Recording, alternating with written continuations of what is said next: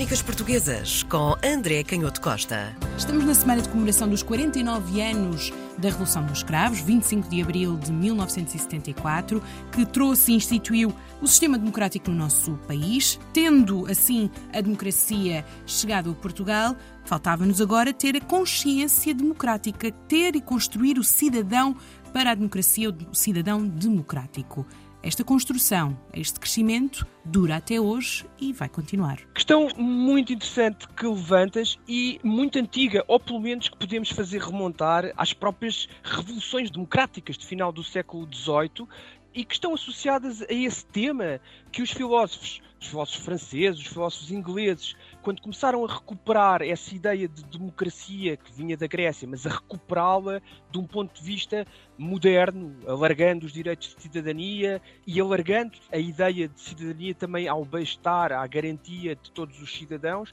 E nós sabemos que essa história que começou no final do século XVIII, em diferentes locais do mundo, foi uma história muito atribulada e que em Portugal só se concretiza nessa revolução dos escravos, como tu dizias, de 25 de abril de 1974. E esses filósofos tinham desde o início essa consciência, e é um assunto que também foi discutido logo a seguir ao 25 de abril de 1974, que tem a ver com a construção dos cidadãos como formar democratas. Para além das instituições, das liberdades, da Constituição que foi elaborada e aprovada na Assembleia Constituinte, essa preocupação não era uma preocupação abstrata ou apenas dos filósofos, como eu dizia, estava no próprio projeto revolucionário isso é muito interessante, circulou nestes, nestes últimos dias nas redes sociais, nesta semana a seguir às comemorações do dia 25 de abril de, de 1974, um cartaz muito famoso do João Abel Manta, um cartaz sobre essas campanhas do MFA, campanhas de esclarecimento e de educação popular. E é um cartaz comovente, é um cartaz onde se vê uma família, eh, o pai, a mãe e os filhos, a mãe com um bebê de colo,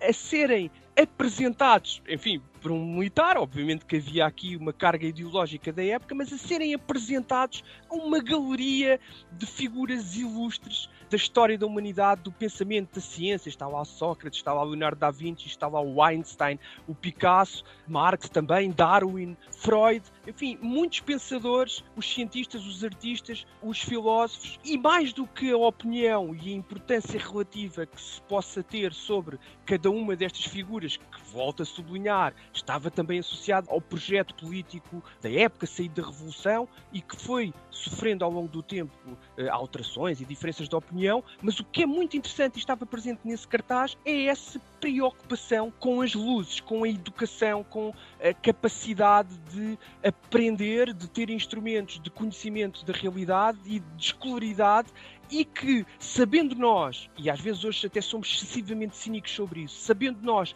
que isso não resolve todos os problemas, é também um pouco, volto a utilizar a palavra que é dura, mas é um pouco cínico nós reduzirmos a importância desse esclarecimento quando sabemos que esse projeto de esclarecimento global de educação popular e de formação académica não chegou ainda a todos os locais do território, não chegou, sem dúvida nenhuma, a todos os locais do mundo e das populações. É óbvio que esta preocupação estava nesse projeto democrático que saiu de 1974, do 25 de abril de 1974. Por outro lado, o tempo também tem ajudado a olhar, enfim, nós sabemos que estas questões levantam sempre algum conflito de interpretação e há sensibilidades diferentes que têm a ver com o próprio jogo da democracia, que é plural e que é saudável, e sabemos que nem sempre pensamos todos da mesma maneira sobre isto, mas começa a ser cada vez mais consensual. Isso é muito interessante porque o tempo tem de facto, como dizia uma grande escritora, Marguerite Yourcenar, tem de facto essa propriedade do escultor e ajuda a dar uma forma mais clara à imagem que temos das coisas. E de facto, o grande herói que sai da Revolução de 1974, Fernando Salgueiro Maia, como hoje começa a ser consensual, dizia eu, e não é por acaso que ele é consensual. Às vezes critica-se porque se associa muito à Revolução de 25 de 1974 uma clareza de projeto ideológico. E é verdade, há uma clareza de projeto ideológico, mas essa clareza é da confiança na discussão, na autonomia dos processos eleitorais, do equilíbrio das instituições, do pluralismo e, mais importante do que tudo, eu acho que isso começa também a ser cada vez mais claro, mesmo por vezes não saibamos muito bem o que fazer com quem não pensa assim, mas começa a ser cada vez mais claro que há uma certa educação, uma certa ética se quisermos ser ainda mais claros, uma certa austeridade republicana que é fundamental ao funcionamento de democracia, que é muito antiga também na própria história da filosofia, se respeito por essa austeridade republicana e que estava muito presente no, no Fernando Salgueiro Maia, como reconhecem todas as pessoas que conviveram com ele, todos os militares e capitães de Abril que o conheceram de perto, mesmo quando não estão totalmente alinhados com as suas ideias, todos reconhecem essa grandeza que hoje como digo, começa a ser clara, porque conhecemos cada vez melhor a sua história, conhecemos o, o facto trágico que, enfim, com mais ou menos psicologismo, marcou de certo a sua existência. O facto da mãe ter morrido quando ele era muito pequeno, com 4 anos. A mãe morreu com 29 anos, curiosamente, a Francisco Silvéria eh, Salgueiro, e morreu com 29 anos, a mesma idade que o Fernando José Salgueiro Maia tinha quando liderou a coluna de blindados que saiu de Santarém para vir colaborar nas operações do movimento das Forças Armadas para derrubar uh, a ditadura que se tinha iniciado no Estado Novo e dar início a um regime democrático. E nesse dia também começamos a ter uma visão muito mais clara sobre isso, há de facto ali dois momentos-chave. O primeiro momento em que não só o Salgueiro Maia, para lá da coragem física que lhe é reconhecida, como eu dizia, por todos os que conviveram com ele, em que consegue resolver uma situação muito tensa, até do ponto de vista militar, do ponto de vista do confronto, com a coluna do Brigadeiro Junqueira dos Reis, que era ainda fiel às forças do regime, e há ali, claramente, perto do Terreiro do Passo, um risco de confronto entre a coluna do Movimento das Forças Armadas e essas tropas ainda fiéis ao regime, que estavam sob o comando do Brigadeiro Junqueira dos Reis, onde está aquele célebre episódio em que há uma ordem para atirar sobre o Salgueiro Maia, dada ao Tenente Soto Maior, e é o próprio Salgueiro Maia, muito interessante, é o próprio Salgueiro Maia que nas entrevistas vai, há alguns anos já depois do 25 de Abril, mas vai reforçando sempre este momento, dizendo que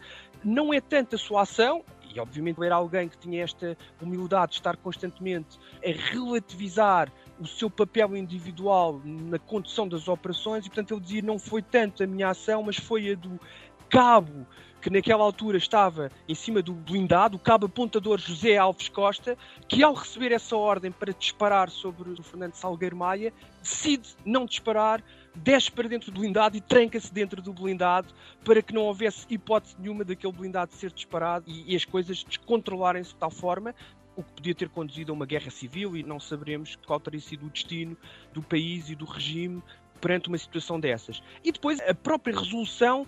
que do ponto de vista, enfim, os especialistas também o confirmam, os, os militares sublinham-no cada vez mais, toda a gestão da crise do Largo do Carmo, em que era preciso vencer claramente eh, o regime, e naquele caso o regime era encabeçado pela autoridade política do Marcelo Caetano, era preciso vencer, derrotar o regime, hum. mas sabendo ao mesmo tempo que existia um risco gigante de confrontos porque o Largo do Carmo estava já tomado e ocupado por uma multidão eufórica a gritar vitória ao saber que estava em curso um movimento revolucionário, mas sabendo que era preciso, ao mesmo tempo em que se derrubava o regime, ter a contenção e a capacidade de impedir o, o ensaio, que é compreensível, de justiça popular, e aqui, muitas vezes, há posições mais radicais que invocam que se poderia ter partido para outro tipo de justiça e de confrontar os próprios protagonistas do regime com os seus crimes. E eu julgo que o que ressalta, e isto é claramente um juízo histórico, o que ressalta da frieza, da competência com que o Salgueiro Maia gera toda aquela situação, não é tanto uma preocupação de compaixão ou de caridade ou de perdão perante as forças do regime, quem representava o regime, é a competência e o alcance de ter percebido que permitir essa resposta, essa quase reação instintiva popular de julgar naquele momento o regime poderia dar origem a uma série de acontecimentos incontroláveis que podiam ditar a própria derrota da revolução. É curioso como o tempo nos permite cada vez mais olhar para estes momentos de forma mais imparcial, de forma mais rigorosa, mais objetiva, e isso é, enfim, para lá da polémica, que possamos ter consciência que representa sempre o trazer para o olhar historiográfico valores de objetividade e de imparcialidade, eu julgo que isso também está implícito nesta figura do Salgueiro Maia, na forma como gere todo o processo e a sua própria memória e o próprio gigantamento e o potencial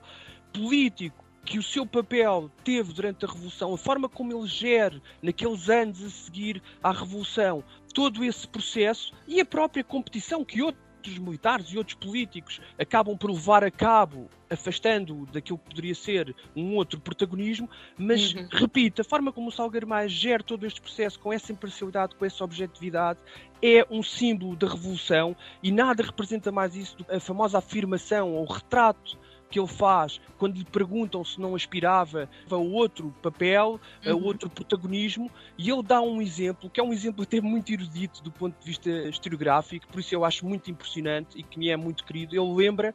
que também até os grandes generais romanos, quando regressavam em triunfo à cidade de Roma, levavam atrás um escravizado que os relembrava de que, apesar de hoje estarem em triunfo, amanhã podiam estar na posição contrária e que o papel dessa pessoa escravizada, para além de alguma maneira relembrar ao general em triunfo a sua humanidade e que de facto, se calhar, muito menos coisas do que pensamos os separavam na sua condição humana, relembrava constantemente essa figura de que era um simples mortal e que perante a morte a igualdade era um valor inequívoco. Crónicas Portuguesas com André Canhoto Costa.